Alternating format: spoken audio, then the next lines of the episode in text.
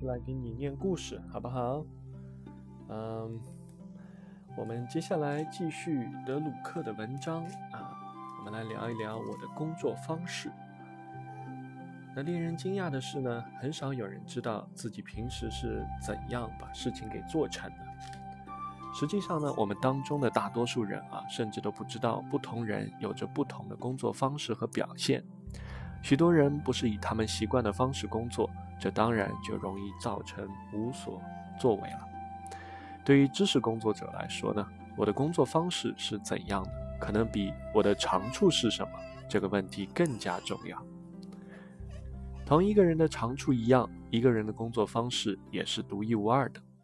这由人的个性来决定，不管个性是先天决定的还是后天培养的，它肯定是早在一个人进入职场前就形成了。正如一个人擅长什么、不擅长什么是既定的一样，一个人的工作方式也是基本固定的。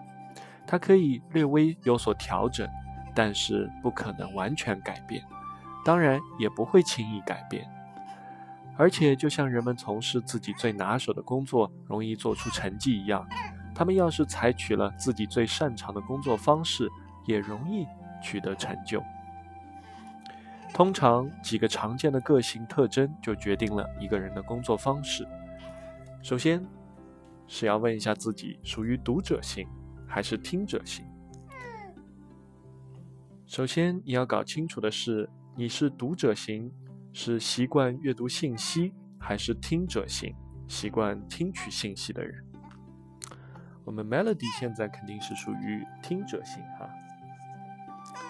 绝大多数人甚至都不知道还有读者型和听者型之区别，而且呢，很少有人既是读者型又是听者型，知道自己属于哪种类型的人更少。有一些例子说明了这样的无知可能造成多大的危害。德怀特·艾森豪威尔担任欧洲盟军总帅的时候，一直是新闻媒体的宠儿。他的记者招待会啊，以其独特的风格而出名。不管记者提出什么问题，艾森豪威尔将军都能从容对答如流。无论是介绍情况还是解释政策，他都能够用两三句言简意赅的话说清楚。然而十年后，艾森豪威尔当上了总统。当年对他十分崇拜的同一批记者，却公开瞧不起他。他们抱怨说，他从不正面回答问题，而且喋喋不休，胡侃其他事情。他们总是嘲笑他回答问题语无伦次，不合乎语法，糟蹋了标准的英语。艾森豪威尔显然不知道自己是属于读者型的，啊。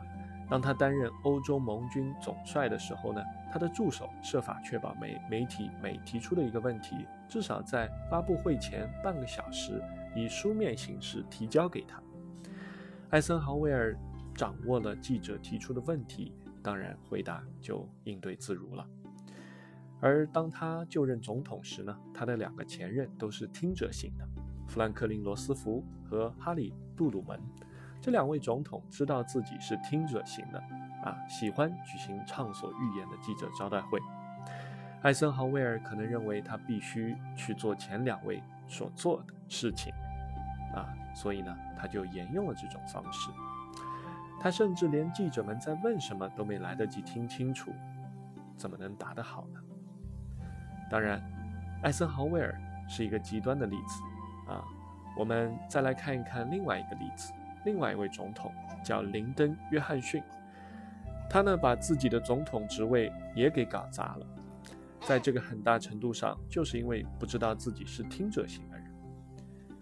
他的前任约翰·肯尼迪是个读者型的人，他搜罗了一些出色的笔杆子当他的助手，要求他们每次进行当面讨论之前务必写给他通报。约翰逊留下了这些人，继续写通报。可是他显然根本看不懂他们写的东西。约翰逊以前当参议员时曾经表现不凡，因为参议员啊，他们首先必须是听者型，没有几个听者型的人可以通过努力变成合格的读者型，不管是主动还是被动的努力，反之亦然。